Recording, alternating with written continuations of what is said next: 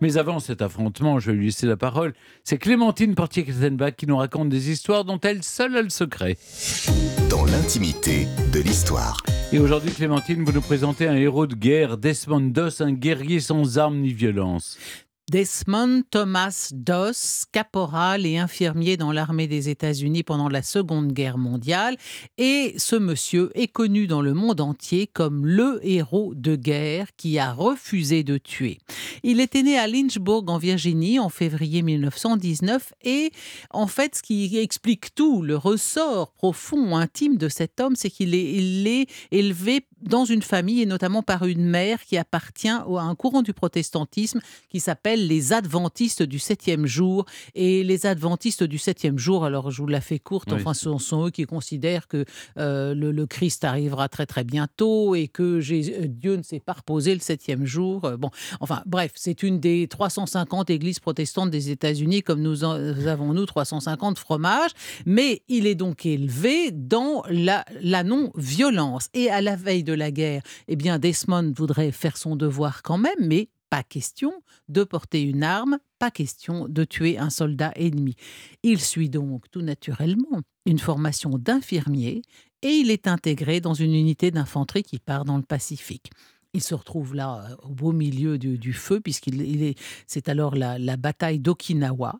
En avril 45, son bataillon se bat sur un endroit, mais ça a dû être absolument effarant. Imaginez une sorte d'escarpement qui fait 120 mètres de haut, euh, l'escarpement de Maeda, qui pour les États-Unis et pour les Américains va devenir Oxo Ridge.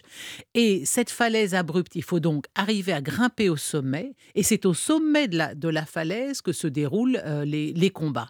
Donc on y accède comment? Par un système d'échelle. Donc il y a une sorte de noria de soldats qui grimpent 120 mètres avant d'arriver au sommet et là, et là, elles sont accueillies par des tirs de mortier et des mitrailleuses japonaises. Donc c'est un mmh. véritable massacre. C'est l'équivalent des premiers soldats euh, français pendant la guerre de 14 avec leurs pantalons rouges garance. On les voyait de loin, ils se faisaient désinguer comme des lapins. Et là, il arrive la même chose. Aux soldats américains, c'est un véritable jeu de massacre. Alors le bataillon, bien sûr, reçoit l'ordre de battre en retraite, mais Doss, lui, décide de rester. Il refuse de laisser les blessés sur place et au péril de sa propre vie. Il reste dans cet espace qui est balayé constamment par, les balles ennemies. Il prend les blessés l'un après l'autre sur son dos et il les porte jusqu'au bord de la falaise. Là, il les fait descendre en rappel sur une civière et chaque blessé américain est récupéré par les soldats restés en bas. La civière remonte aussi sec, blessé suivant. Dans les jours qui suivent, il sauve bien d'autres soldats, il rampe jusqu'à eux sous le feu, ou alors il reste avec le blessé le temps que les secours arrivent. À chaque fois, il sauve ses camarades sous le feu ennemi et il s'en sort comme par miracle. Et le jour où lui-même est blessé aussi, comme il se sait blessé mais pas trop gravement, il, descend, enfin, il quitte lui-même sa, civière, et enfin, il exige de la quitter parce qu'il est porté, et il exige que la, civière soit consacrée à un, blessé euh, plus, plus gravement atteint qu'il ne l'est lui. C'est véritablement un homme héroïque. D'ailleurs, la, la, citation le décrit par le menu. Avec une magnifique force morale, il attache une crosse de fusil sur son bras fracassé pour en faire une attelle. Et alors, il rampe 300 mètres sur un rude terrain jusqu'à l'ambulance. Grâce à son exceptionnelle bravoure et une détermination sans faille face à des conditions désespérément dangereuses, le soldat de première classe Doss sauve la vie de nombreux soldats. Son nom est devenu un symbole dans toute la 77e division d'infanterie et de toute l'armée des États-Unis, de courage exceptionnel de loin supérieur et au-delà du devoir. Le gars qui quitte sa civière et qui se fait une attelle avec son, avec son fusil. Donc à lui seul, Desmond Doss a sauvé la vie de 75 soldats.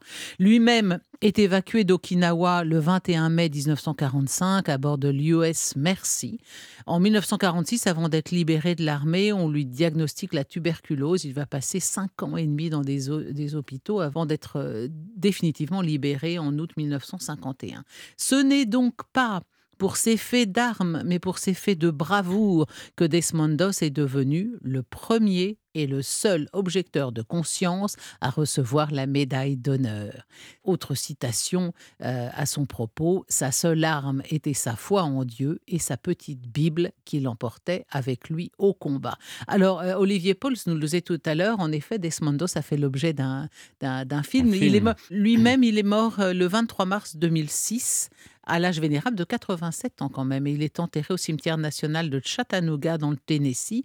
Et le film que mentionnait Olivier est un film de 2016, Oak Show Ridge, qui est donc le nom de cette, cet mm. escarpement hallucinant que les, les, les soldats devaient grimper. C'est un film de Mel Gibson dont le film, dont le titre français, pardon, est Tu ne tueras point. Et c'est un film qui rend hommage à cet homme de, de bien et cet homme d'un courage exceptionnel. Merci beaucoup Clémentine.